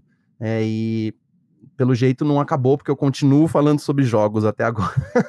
Mas é, realmente é, foram momentos muito bons. E esse evento, de certa forma, ele, ele tem a importância que tem muito, porque para muitas pessoas ele sintetizava todo o esforço, todo, ele dava um significado para tudo aquilo que a gente fazia. É, acho que muita gente teve esse dilema quando trabalhou com isso, assim, ah, pô, fazendo revista para criança, né, para adolescente, aqui sobre joguinho. Daí você vai num evento internacional com esse, com 70 mil pessoas, você vê assim, nossa, todas essas pessoas aqui girando em torno desse mundo, mundo que eu desconsidero e que eu acho que é uma coisa de criança. Não, não é, não, isso é sério, isso é importante, isso movimenta bilhões. E aí, aos poucos, foi se revelando que é isso mesmo, né? E por isso que a indústria de games hoje é tão celebrada há tanto tempo. Sim, sim. Ô, ô Paulo, você, você sempre morou em São Paulo? Sempre morei em São Paulo. Nasci aqui, meus pais se conheceram aqui, nunca morei em outro lugar. Adoraria ter tido a chance, tive talvez as chances, e eu não sei se meu tempo já passou, mas às vezes, né, olhando para o Brasil que a gente tem, dá uma vontade, assim, mas eu tenho minhas responsabilidades aqui, eu eu dou um, eu, eu fico pensando que talvez eh, se eu tiver que ser, um dia vai ser. Saquei, saquei. Da sua, da sua trajetória, quando que você foi para. Queria que você falasse um pouco, né? Tem, tem, acho que tem dois momentos que a gente precisa comentar, né? Que tipo, é o seu período na Rolling Stone, né? Vocês basicamente cuidaram da revista todo o período que ela existiu aqui, você quase o tempo todo, né? Sim. Se eu não estiver enganado. E aí depois, depois dessa segunda etapa da sua carreira, quando a revista, quando você sai da revista e tal, que aí você volta a cuidar de jogos, né? Vocês vão trazer um, um gigante da, dos sites, que é a IGN, para o Brasil, e você vai também trabalhar um pouco mais essa sua persona digital, né? Então, apresentar, colocar a sua voz no mundo. Então, vamos falar desses dois momentos. Primeiro, da Rolling Stone, assim.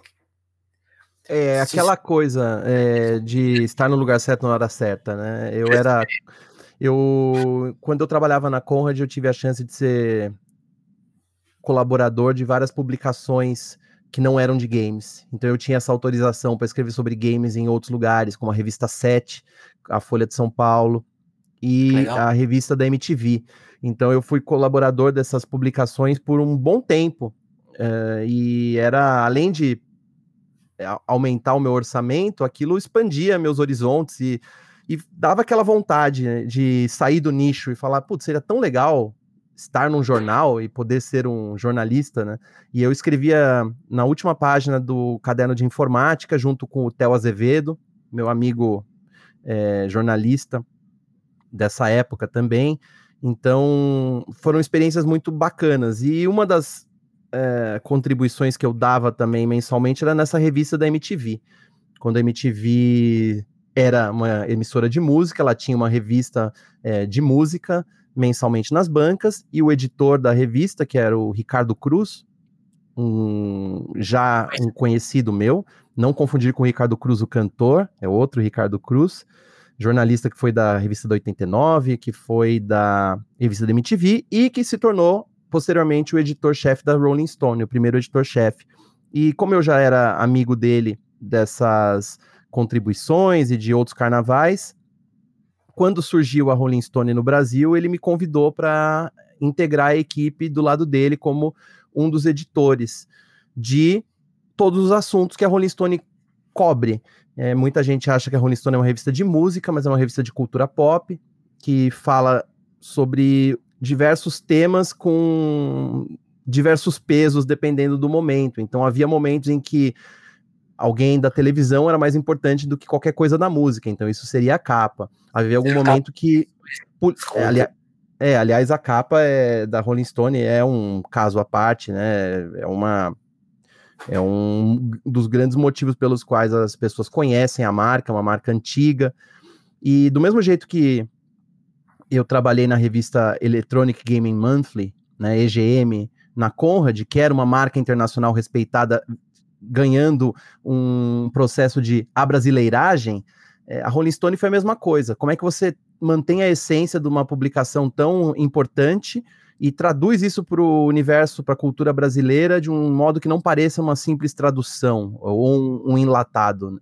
Então a missão da Rolling Stone no Brasil era essa, é fazer uma Rolling Stone brasileira, mas que tivesse o requinte, a qualidade, a profundidade jornalística da Rolling Stone estrangeira. E, obviamente, eu vi essa oportunidade como uma chance de finalmente ir para o mainstream, de sair do jornalismo de nicho, que não me incomodava, mas já estava num momento de mudança. Eu estava quase oito anos na editora, fazendo revistas para esse público, e sabia que as revistas já não estavam mais com a mesma saúde, eh, não vendiam mais tanto quanto vendiam na virada do século. E eu sabia que era uma questão de tempo de eu arrumar uma outra coisa, mas eu não procurava. E aí surgiu esse convite. E aí eu fui com um pouco de dor no coração, mas querendo abraçar o, o desafio, sabendo que eu nunca tinha trabalhado com música é, no jornalismo, mas eu tinha todo o meu background musical de bandas e de ser músico amador.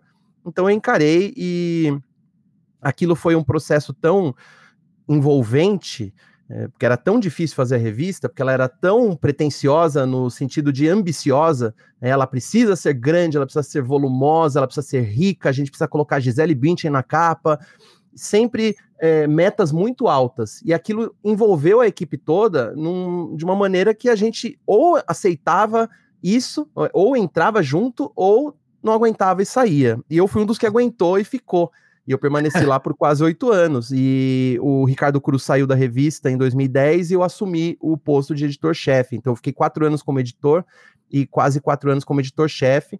E aí, ser editor-chefe significava tomar as decisões uh, a respeito de conteúdo, capa e também lidar com a, os interesses da chefia, é, o que, que eles querem, o que, que eles esperam da revista, prestar contas, né, quanto eu gasto para fazer, é, se eles aprovam esse tom aqui da matéria, e foi uma responsabilidade que eu não achei que eu pudesse aguentar, porque eu sempre, por mais que eu tivesse sido editor das revistas de games, é, eram responsabilidades menores, digamos assim, é, e eu tinha um trânsito de ideias mais fácil com o meu chefe na Conrad na Rolling Stone era uma coisa mais de adulto, né? E eram conversas de adulto, eram dinheiros de adulto, orçamentos maiores e lidando com celebridades gigantes. Então, foi um aprendizado que eu carrego até hoje, como assim, eu tive que pular na lagoa gelada e a, aprender a nadar ali sozinho, lógico, com a ajuda dos amigos e tal, mas nunca trabalhei tanto na minha vida. Foi, era muito intenso, a revista era muito grande, muito ambiciosa até o fim. Eu fiquei lá até 2014, ela durou até 2019 como revista, e hoje algumas edições especiais esporádicas aparecem nas bancas, inclusive eu estou editando essas edições. Então eu voltei a fazer revista com a Rolling Stone mas era muito sacrificante. E daí chegou um momento que eu optei pela minha saúde. Eu falei, eu não aguento mais passar por esse eh, estresse. Foi aquele burnout de redação mesmo, de fechamento, né? Os fechamentos duravam duas semanas. A gente passava finais de semana lá, saía de, do trabalho às duas da manhã normalmente porque era muito texto, muita foto para produzir, e aí você eu tava nessa idade aí, quantos anos eu tinha? Em 2014, eu tava com 36, eu falei, não, eu acho que eu preciso de algo mais leve na minha vida, vou embora, vou viajar. E aí eu pedi as contas, é, pensando em passar um tempo fora do país, e acabou não rolando, e, mas surgiu o convite para integrar o IGN Brasil, que é um site de games, é a equivalência da Rolling Stone nos games, é o IGN na internet. E veio esse convite, da Webidia, né, dessa empresa francesa que estava aqui no Brasil lançando sites, e aí eu pensei, putz, vou entrar de novo nesse turbilhão de redação, só que não tem fechamento, é online, é tudo digital. Pô, mas eu nunca trabalhei com site direto. Eu tenho experiências pessoais com internet, mas pô, eu não sei se eu sei editar um site com as demandas que existem hoje de tempo real, né? A gente estava começando essa questão aí do SEO, né, que é, são essas regras que você precisa colocar no conteúdo para o Google te colocar Sim. ali, né? Que é muito irritante, assim, para quem trabalha com internet, porque você fica meio à mercê. Acaba é, com a criatividade. Acaba com a criatividade, você tem que fazer as coisas meio igual a todo mundo e para preencher os requisitos ali do que um texto eficiente tem que ter. Então eu entrei lá já sabendo que eu ia ter um desafio grande de sair da zona de conforto de novo, mas em, em cima de um assunto que eu domino e com uma equipe jovem. É, nunca tinha trabalhado com tanta gente jovem, eu, eu juntei umas pessoas que eu já conhecia, é, com umas pessoas totalmente novas no mercado, e aí foi um choque também de gerações, porque eu tive que aprender a lidar com as novas gerações e entender as linguagens, entender o que pode e o que não pode. É, isso antes do período da, dessa época de cancelamentos em redes sociais, a gente já estava muito preocupado com é, mostrar que a gente, que o site é, corroborava valores bacanas, assim, inclusivos, que todo mundo é, é, é bem-vindo. Isso que eu te perguntar, Pablo. Antes só de te perguntar, agradecer o pessoal da Soberana. A gente também tá na Twitch, né? Embora a Twitch seja nosso canal secundário, mas chegaram 127 pessoas aqui, Pablo. Olha a responsabilidade aí. Beleza, cara. É mesmo. Galera, Nossa. Obrigado, pessoal da Soberana, né? Essa, a, a turma comunista aí da Twitch. Um grande abraço, pessoal que inclusive já colou aqui no Telefonemas. Procurem os episódios de todos os integrantes da Soberana que já estiveram aqui no Telefonemas. Fico feliz. Eu tô aqui com o Pablo Miyazawa, que é editor de jornalista, né? Trabalhou em revista de game, de, na Rolling Stone também. A gente está aqui falando da vida, dos assuntos do jornalismo, então continue aqui no, com a gente nesse papo. Mas, Pablo, acho que vocês vão se interessar por esse game. Eu sei que o pessoal da Soberana é tudo gamer. Ah, que bom. Então, acho que vocês vão se interessar com essa pergunta, inclusive, porque aí, aí vem esse papo, né? Se lá nos anos 90 você destrinchou uma cabeça do, do jogador, que você até falou, pô, era muito plural no Brasil inteiro, vários sotaques. Quando você volta a trabalhar com games na internet, a cabeça do gamer mudou um pouco, né? O que, que você encontra? que, que você Cara, encontrou? Foi uma loucura, porque não apenas é, a gente tinha que. A distância, é isso? Desculpa, eu não entendi, cortou. Você chegou a se assustar porque você estava envolvido na Rolling Stone, né? Acho que você não tinha tempo para absorver as novidades da mesma maneira que antes, né? É, eu consegui manter um contato próximo com o mercado de games enquanto eu estive na Rolling Stone, porque eu dei meus pulinhos. Então, ao mesmo tempo que eu entrei na Rolling Stone, eu assinei um contrato com o portal IG para começar a fazer um blog para falar sobre games no Brasil, que chamava Gamer BR. E acabou se tornando um portal de fofocas dos bastidores da indústria de games brasileira. E eu fazia esse papel muito bem, porque muita gente me contava as coisas, eu sabia das notícias antes, e aí logo se tornou uma referência de, ó, vou contar pro Pablo que o Pablo vai propagar a informação que eu quero, tal. E lógico, eu me dei mal em alguns momentos ali, falei coisas que não, não devia, mas o blog durou bastante e foi uma maneira de eu me manter é, atualizado com o que estava rolando, principalmente em questão de Brasil, mercado brasileiro, e eu também consegui é, que a revista, que a Rolling Stone, desse atenção para os games desde o começo com reportagens grandes. Então, na edição 2 da revista, a gente já fez uma matéria sobre a guerra dos consoles e eu consegui entrevistar a Nintendo, a Sony e a Microsoft para essa primeira reportagem. Tudo porque era Rolling Stone. Daí eu comecei a perceber que estar numa marca grande eh, significava uma abertura, acesso, né? As pessoas iam olhar e falar assim: não, esse veículo é, é, grande. Então, de certa forma, eu ganhei um respeito diferente por estar na Rolling Stone e falar sobre games, tanto da indústria como dos meus é, colegas do mercado o pessoal me parabenizou muito por levar os games para Rolling Stone e por continuar é, nesse mundo dos games, mesmo estando numa revista mainstream de cultura.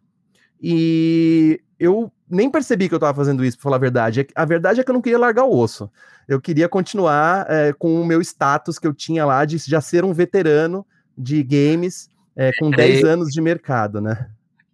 É, eu já tava lá, e então, assim, porque, como é que eu vou jogar isso fora só porque eu entrei numa turma nova? Então eu consegui ir para E3, eu ia em reuniões em agências para convencer os patrocinadores, ó, oh, eu vou para E3 pela Rolling Stone, é legal vocês estarem aqui porque o jovem é interessado em games. Isso em 2008, a gente ainda tinha que dar esse discurso.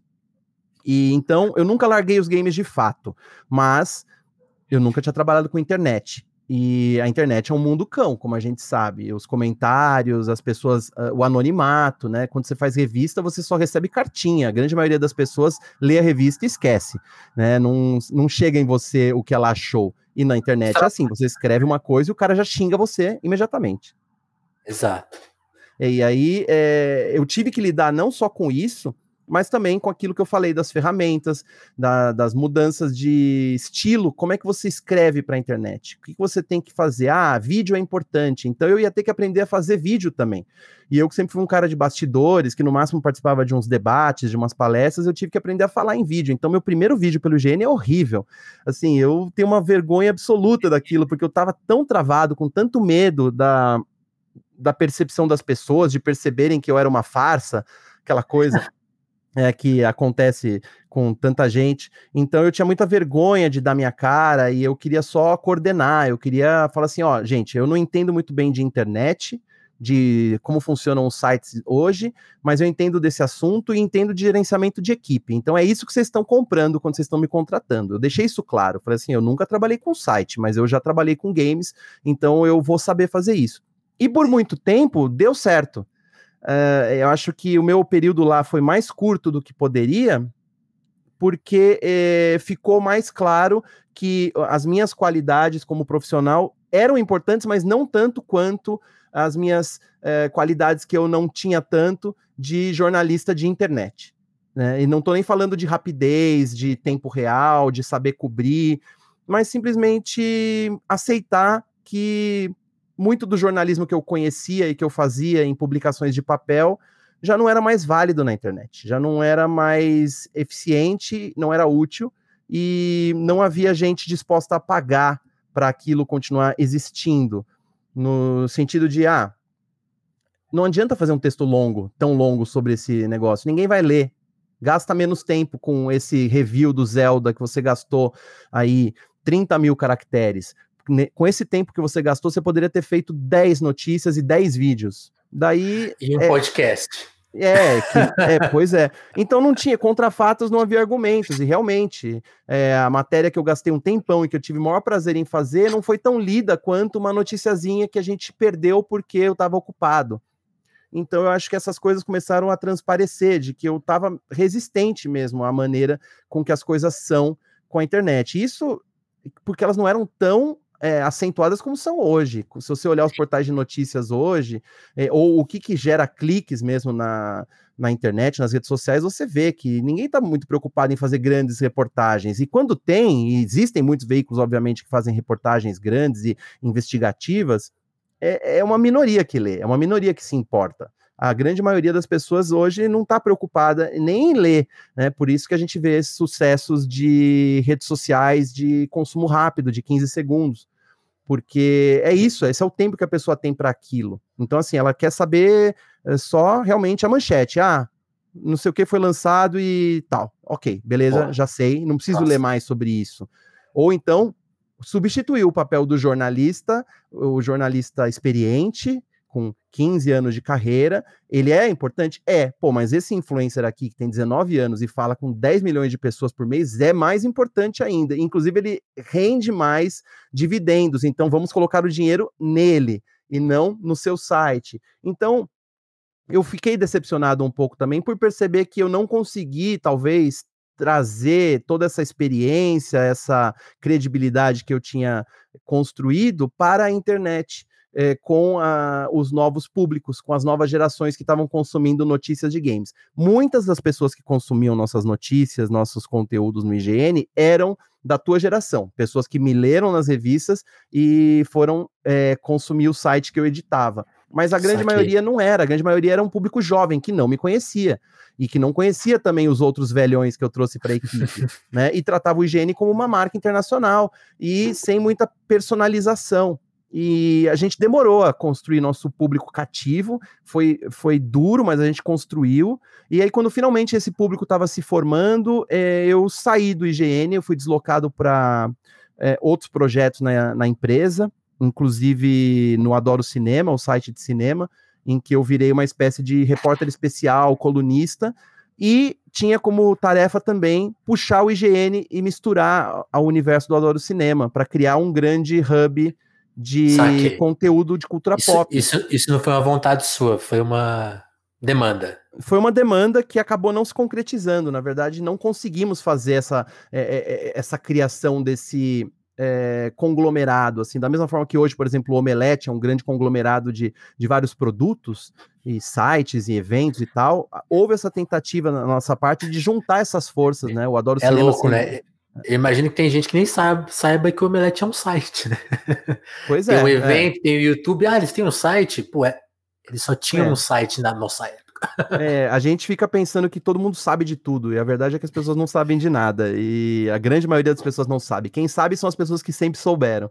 Isso falando sobre é, esse mundo nerd é, que a gente gosta. Então, eu fui para o Adoro Cinema e continuei no IGN também, fazendo participação e sendo repórter, e aí eu comecei a cobrir muito evento, e eventos de cinema e eventos de games e Comic Con, e de uma época que eu viajava todo mês, ah, e era bom. bem exaustivo, mas assim, finalmente eu estava exercendo esse papel aí que eu fui tão relutante, que era o do repórter em vídeo.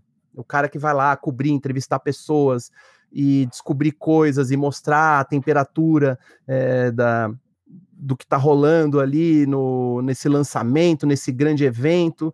E, nossa, foi incrível. E além disso, eu comecei a fazer um programa no YouTube do Adoro Cinema, que era baseado no livro que eu tinha lançado alguns anos antes, os 52 Mitos Pop, que falava basicamente sobre lendas urbanas de filmes, games, séries, quadrinhos, livros.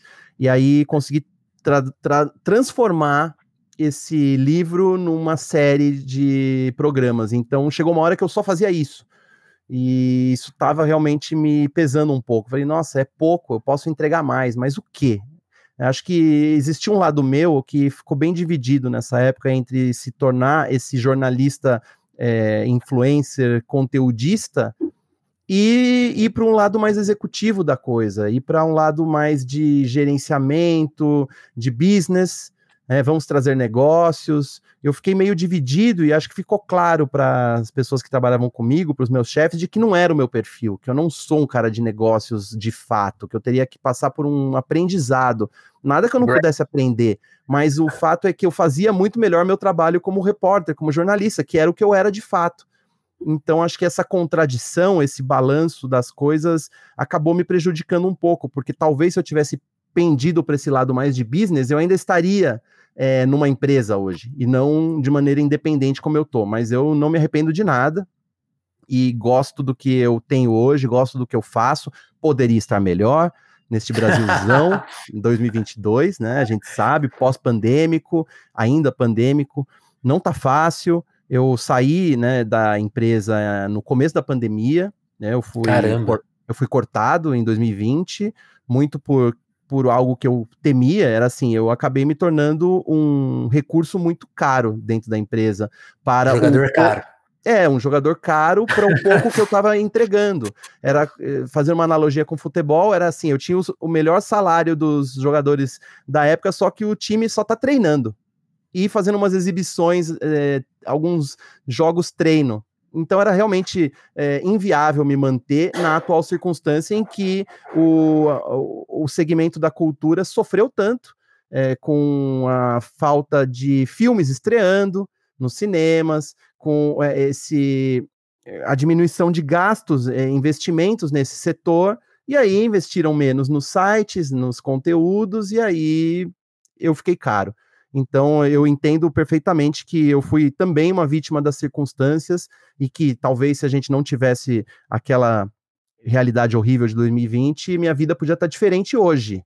Mas eu também não vou ficar lamentando para sempre aí o, o, os ovos que caíram no chão, né? Eu tenho que é, fazer outros ovos, né? Outros omeletes, né? Sem fazer referência ao omelete, mas enfim, eu tenho que continuar Total lutando pelo que eu acredito. E eu acredito muito no jornalismo, eu acredito muito em fazer eh, jornalismo como era feito, eh, que era tão bom, não desmerecendo como é feito hoje apenas, mas já desmerecendo, né, tentar trazer um pouco dessa profundidade, dessas palavras diferentes, digamos assim, para o tipo de conteúdo que eu faço. E, e hoje, se você puder resumir, onde que você tá? Eu sei que você está fazendo as lives, você está freelance, tá, voltou para Rolling Stone. Que, que, onde que eu encontro o Pablo hoje? Bom, é, eu tô nas redes sociais, como você me encontrou lá, né? Eu tô no é. Twitter, Pablo Miyazawa, no Instagram, no Pablo MIY, não é o Pablo Miyazawa. E eu tenho um programa semanal no Terra, chamado gameon.gg, o Terra é um portal que ressurgiu no ano passado com uma proposta de conteúdo muito legal, focada em vários verticais, investindo em produção de conteúdo é, exclusiva e me convidaram para fazer um programa semanal para falar sobre games e esportes e para isso eu convidei a minha amiga parceira Bárbara Gutierrez, que trabalhou comigo no IGN, que tem passagens pelo UOL, Omelete e pelo Loading depois e ela trabalha comigo desde então. A gente divide esse espaço semanal, todas as quintas-feiras, 18 horas, no Terra, no site de games do Terra, que fica dentro do Terra. E tá sendo muito bom, porque rola, eu rola na Twitch também, né? E rola na Twitch, a gente transmite na Twitch ao vivo, mas o programa fica lá é, depois, todos os episódios ficam dentro do, do site, no YouTube também. É legal, porque a gente percebe que existe empresas dispostas a dar espaço para uh, jornalismo de fato, não apenas conteúdo e tirado da, do topo da minha cabeça. Lógico, tem muita opinião, a gente dá muita nossa cara falando o que a gente pensa, mas buscamos embasamento, buscamos sempre trazer convidados com entrevistas profundas a respeito daqueles temas, né? Produtor de jogo, especialista, tirando só a discussão de dentro do jogo em si, o jogo é legal, não é? Não, vamos falar sobre isso, significados, vamos falar sobre inclusão, vamos falar sobre todos esses problemas de comunidade tóxica dentro dos videogames e por aí vai.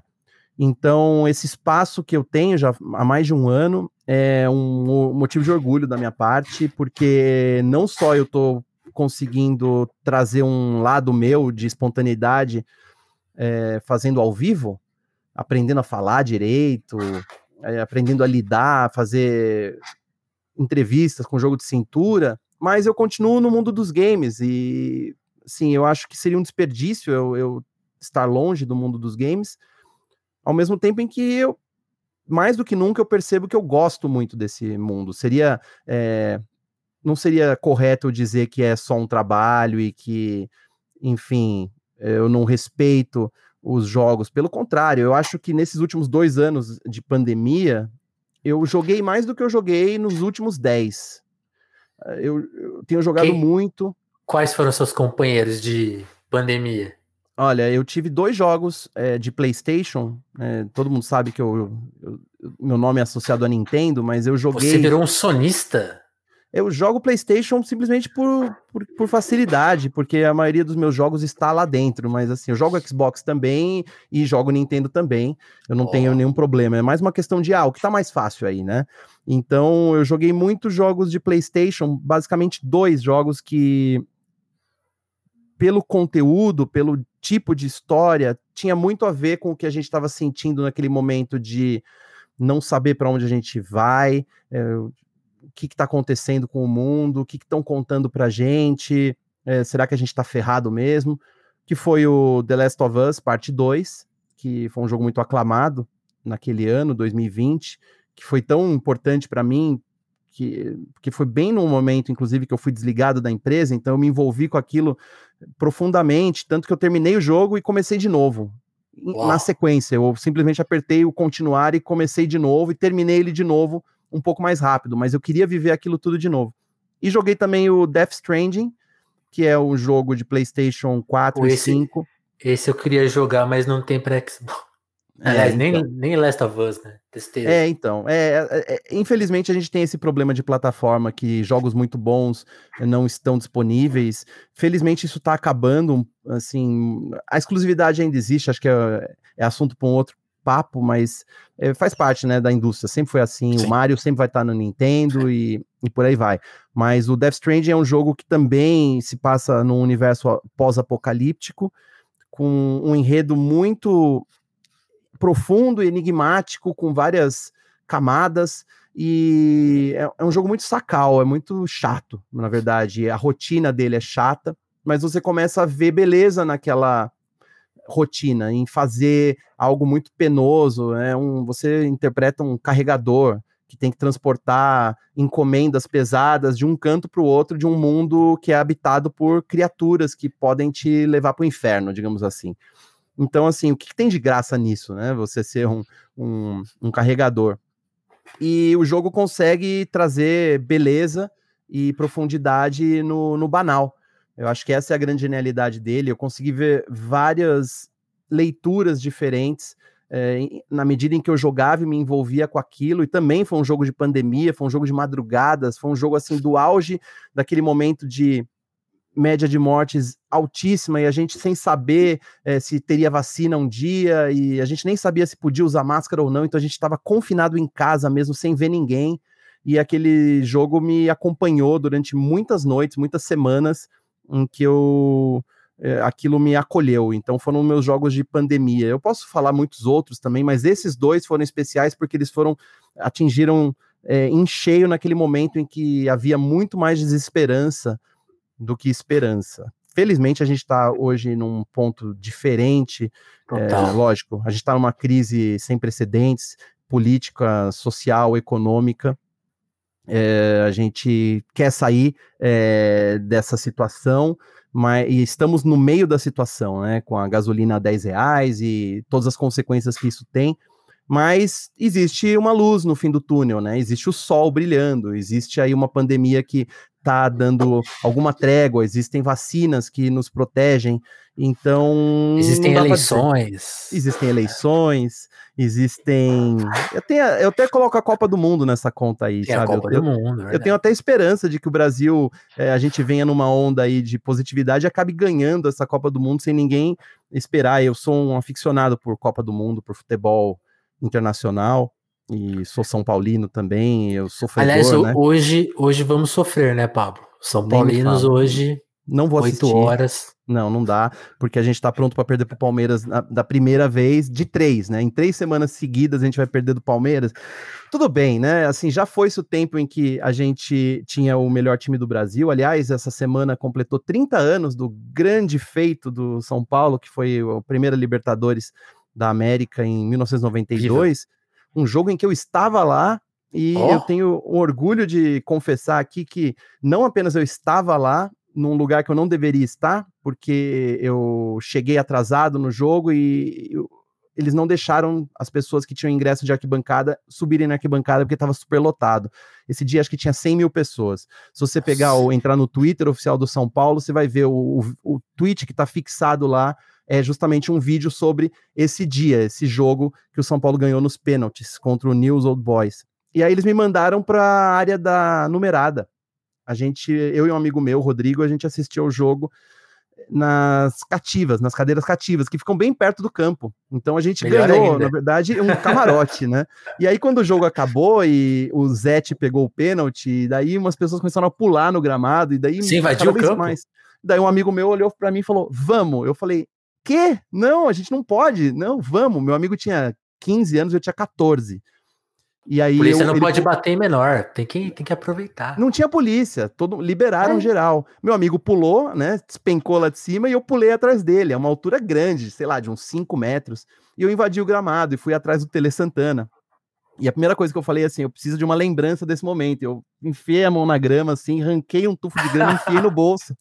E eu corri pro para as traves onde tinham sido os pênaltis para tentar pegar um pedaço da rede, mas já tinham depenado a rede. Então a gente foi Lógico. atrás dos jogadores, enfim, tem um vídeo lá no Twitter, é bem incrível. Às vezes eu fiquei assistindo para me procurar ali. Foi minha primeira grande transgressão. Eu invadi o gramado no estádio no Morumbi, e aí para sair de lá, né, foi a dificuldade. Como é que você sai? Depois, pular é fácil e, e sair de lá. Felizmente todo mundo estava ajudando as pessoas a saírem, então assim, não houve uma saída especial. Todo mundo que pulou no gramado saiu por, pelo mesmo lugar que pulou é, com a ajuda do, dos outros torcedores. E aí acabou o jogo, a gente foi pra rua falando, e agora, né? A gente perdeu um puta tempo aqui, não tem ônibus mais, como é que a gente vai voltar para casa? No, do Morumbi para Vila Mariana. Não Daí tinha gente, metrô, né? Não tinha metrô. Sonho. Daí a gente deu de cara com um vizinho do prédio. Ah, que estava lá também no jogo e falou: entra aí. A gente subiu no bagageiro do, da Belina deles e voltamos comemorando. Que dia incrível, a gente nunca vai esquecer isso. E faz 30 anos que isso aconteceu. Que maravilha, Pablo. É, é muito boa essa história. Eu, eu, tenho a grama ainda, tá? Eu guardei a grama, eu colei na minha agenda. Tá meio assim, parece uma palha, mas eu nem sei onde tá, mas enfim, eu tenho ainda essa 30 grama. 30 anos, né? 30 isso aí. Anos.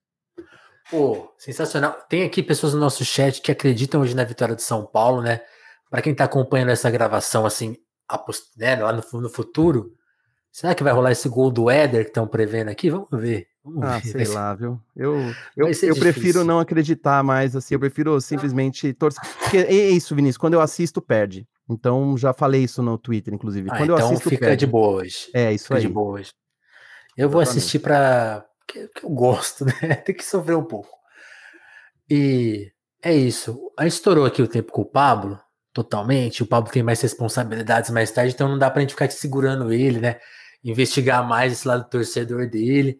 Mas eu vou permitir, me permitir uma pergunta, aquelas perguntas bem clichê, né? Aquela pergunta sacana. E que, tipo assim, toda entrevista tem que ter. Fique à vontade que você falou de seus games favoritos da pandemia, então eu vou te perguntar, até, até para virar um corte, sei lá, depois a gente põe isso aqui no Instagram, para as pessoas te cobrarem, te encherem o saco, mas qual é o seu jogo da vida, que é aquele jogo, pô, melhor da história, eu amo, já joguei mil vezes, qual que é o jogo da vida do Pablo?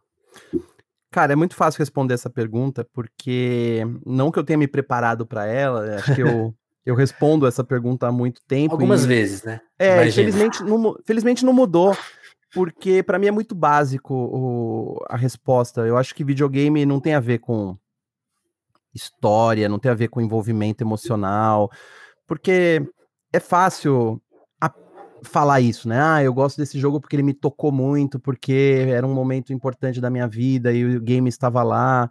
Uhum. E tem muito mais games hoje do que tinha 20, 30 anos atrás. Então fica cada vez mais difícil você pegar e colocar isso. E normalmente as pessoas pensam nos épicos, né? Qual é o jogo mais grandioso? É, aquele jogo que eu, me envolveu, né? Se eu pensar na parte técnica, eu sempre vou citar o Zelda Breath of the Wild como um jogo importante, como um jogo relevante. Quantas horinhas? Eu, para terminá-lo total e aí parar, e foi um momento meio importante na minha vida, porque tinha a ver com várias mudanças é, de status na, no lado pessoal, né? Era, era, o game que eu joguei durante o meu processo de separação, e então, assim, foi muito é, intenso, foi pesado, eu joguei 100 horas do jogo. Eu, eu me dediquei a, 100, escrever, a jogar tudo isso para poder escrever um texto que eu achava que estaria à altura. E é um jogo que, para mim, hoje ainda é. Eu lembro das sensações que eu tive, mas não é esse o melhor jogo da minha vida. Deixa eu ver se eu tenho aqui. É isso. O, Opa, o jogo. Tá o, jogo mais. É isso aí. Eu, eu, eu falei para você que história, né, não importa, que emoção não importa para eu determinar qual é o jogo mais importante, mas eu vou falar que é o Tetris. O Tetris é o jogo mais importante, é o melhor jogo, é o jogo que eu levaria na Ilha Deserta, é o jogo que eu acho que tem a melhor história, a melhor trajetória, é o jogo que mais originou outros jogos importantes. Se a Totalmente. gente joga hoje em celular com tanta facilidade, tantas coisas, não estou falando só do Candy Crush, mas é porque um dia um, um joguinho foi criado em Moscou por um, um engenheiro chamado Alexei Paginov, e sem nenhuma pretensão, ele criou aquilo para se divertir, aquilo começou a ser pirateado internamente, se espalhou pela Europa, chegou no Japão, nos Estados Unidos, houve uma briga incrível é para descobrir quem tinha os direitos daquilo, porque na verdade, por ele fazer parte da União Soviética, ele não tinha os direitos em não cima da direito autoral. dele. Não existia direito autoral na União Soviética, então aquilo era propriedade do governo soviético e muitas empresas se deram muito mal tentando é, pegar os direitos para lançar em seus países. E essa história é ótima. Eu, eu peguei um livro aqui para mostrar, que é o, uma história em quadrinhos de um cara chamado Box Brown, que chama Tetris, que, que é, foi lançado no Brasil no ano passado pela editora é, Mino.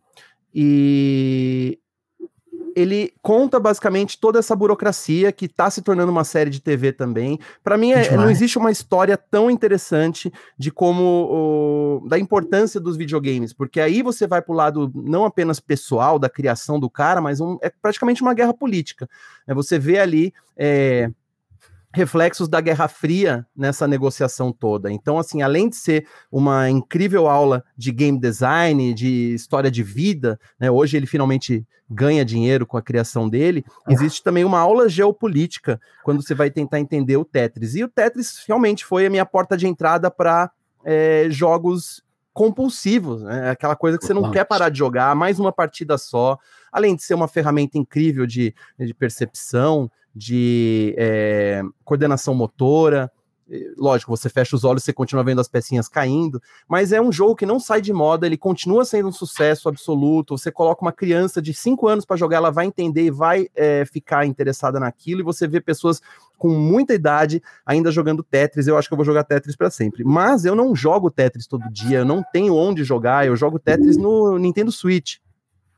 É, no aquele Tetris novo bonitão tem, lá. Tem aquele chama? Tetris novo, Tetris 99, tem também uns outros Tetris, mas assim, eu gosto também de alguns é, jogos é, originados do Tetris, que é o Dr. Mario, por exemplo, que é um Sim. jogo de peças coloridas, vertical também.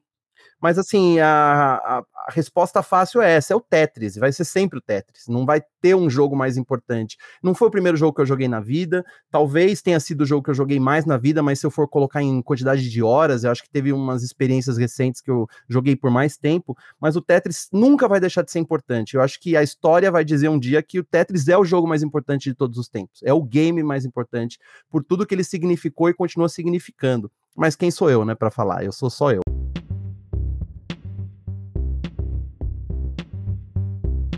É o Pablo Miyazawa. Pablo, queria te agradecer muito por ter colado aqui na retomada do Telefonemas. Antes da gente encerrar esse papo, só indicar para todo mundo que colou aqui hoje na versão ao vivo, quem que tá colando com a gente agora na versão em podcast, ou vendo essa reprise eterna do YouTube, também da Twitch, né? Os vídeos ficam lá salvos por um tempo. É, convidar vocês para colaborarem com o Telefonemas, manter aqui nossa prática do jornalismo, das entrevistas, das conversas nativas. Somos independentes, estamos aqui tentando se virar também. Então, se você puder colaborar com o nosso apoia-se, dá essa força. Lembrando sempre que a maior moeda de troca é o compartilhamento, então divulgue esse papo, faz ele chegar mais longe. Uma conversa tão interessante quanto essa, tão legal quanto essa, mandem para mais pessoas, mas se quiser, lógico, o apoia-se, pô, é fundamental para a gente ficar nessa missão. Para quem é de YouTube, tem mais algumas opções, né? Tem ser membro do canal, dá para você pagar só por esse vídeo, dá para fazer várias coisas ali. Depois vocês fussem ali, que já é uma. E para quem gosta daquela, do imediatismo, né? Pô, você, você é da geração imediatista? Então seja imediatista com o seu Pix, ó. Tem o QR Code, tem na descrição do episódio todas as formas de você ajudar com a gente. Escreve pra gente também no telefonemaspodcast.gmail.com. Comenta aí se tá gostando dos papos, dos convidados, da nossa pegada mais suave, menos episódios, né? Tentando né? Para não ter um burnout também, que, é, que a gente merece também. Ninguém merece trabalhar tanto. Isso aí. Pablo, brigadão, cara. Prazer te conhecer. Sempre quis te conhecer. A gente já se viu aí pela vida. É, show, assim, o, o Pablo ali, né? Porque eu, a gente tem amigos em comum, mas a gente nunca trocou uma ideia, então muito legal Pô. te conhecer, cara. Que, que honra. Adorei a conversa.